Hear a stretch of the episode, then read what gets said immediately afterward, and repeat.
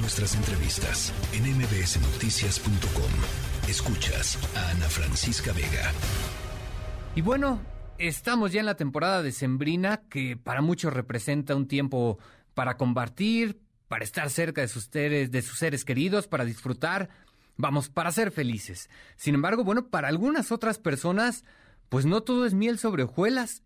Y es que justo esta temporada trae para algunos un sentimiento de tristeza y que a veces, bueno, nos puede llevar a entrar a una etapa de depresión estacional. Para hablar de este tema tenemos en la línea telefónica a Nancy Steinberg. Ella es doctora en psicoterapia. Nancy, ¿cómo estás? Buenas tardes. Pues buenas tardes, muy contenta de estar por aquí. Muchas gracias por la invitación. Muchas gracias a ti, Nancy. Bueno, pues para empezar, ¿a qué nos referimos cuando hablamos de esta depresión estacional? Pues exactamente como es esto que tú estabas diciendo. Para la mayoría de la gente, la Navidad representa, o todas las fiestas decembrinas, representan un momento de compartir, de mucha alegría y realmente de gran felicidad. Pero para un grupo específico de la población, y este grupo es bastante grande, esto se asocia con sentimientos de depresión y tiene dos explicaciones bastante importantes. Una es una explicación emocional y otra es una explicación física. Desde el punto de vista física, físico, lo que se ha visto es que cuando los días se vuelven más cortos, como sucede en el hemisferio norte ahorita, la gente se ve expuesta a menos sol durante el día. Y esto parece afectar el estado de ánimo. Parece ser que entre menos exposición a la luz tenemos en el día, más puede decaer el estado de ánimo. Y esto da como resultado lo que se ha llamado la tristeza invernal o la tristeza estacional. Y cuando se es más, más severa y es más duradera, se le llama trastorno afectivo estacional. Y afecta eh, por ejemplo, se ha estudiado que en, en, Estados Unidos a más de 10 millones de personas.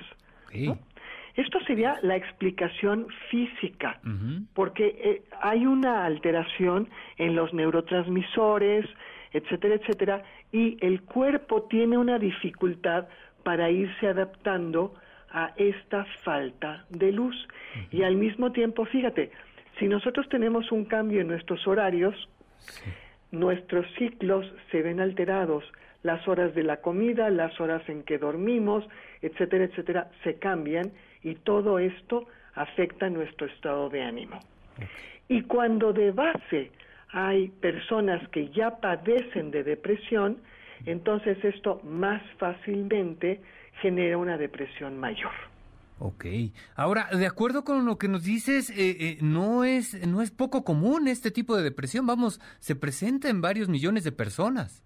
Es es muy común. Ajá. Es realmente muy común y eh, como, como te decía, en el hemisferio norte se da muchísimo y, por ejemplo, en los países que están cerca de los polos se da todavía más.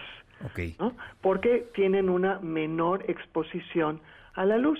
Y entonces aquí, desde este punto de vista, pues lo que recomiendan los expertos, por ejemplo, es que trates de mantener un estilo de vida sano, alimentarte bien, tratar de hacer ejercicio y exponerte de manera propositiva a la luz del, del día en cuanto te despiertas para incrementar la exposición a la luz.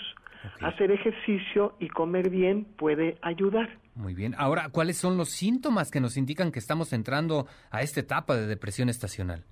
Eh, básicamente hay tristeza, eh, hay una tristeza que además no, no se mm, no se explica por otras razones, aunque ahorita vamos a ver la parte emocional, ¿no? Que, que sí la explicaría de alguna forma, pero básicamente lo que empieza a, sentir la gente, por ejemplo, es cierta tristeza, melancolía, un poco de sueño, eh, eh, cambios en los hábitos alimenticios, no tener mucha hambre, estar como con desgano y en otras personas estar como con irritabilidad.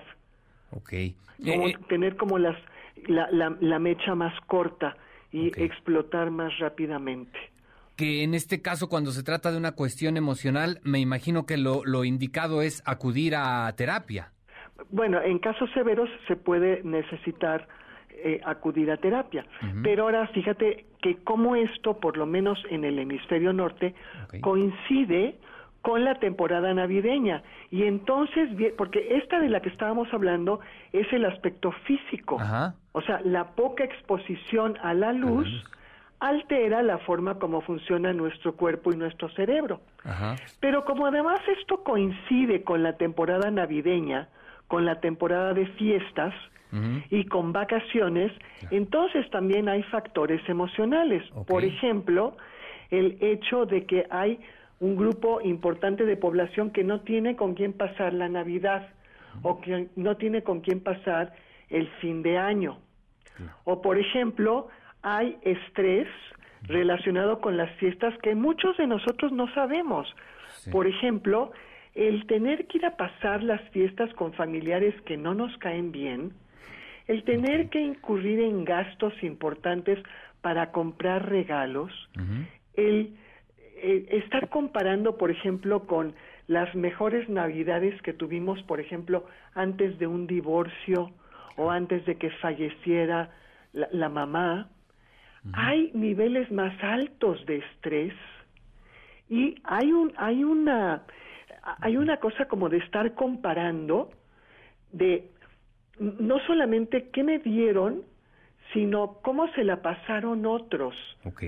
¿no? Y, y, una es como ver a través del túnel de me la estoy pasando tan mal, no tengo con quién pasarla. Y esto hace que sea importante extender la mano para pedir ayuda cuando la necesitas. Reconocer que te la estás pasando mal es el primer paso. Porque si tú no reconoces que algo te está pasando, no lo puedes resolver.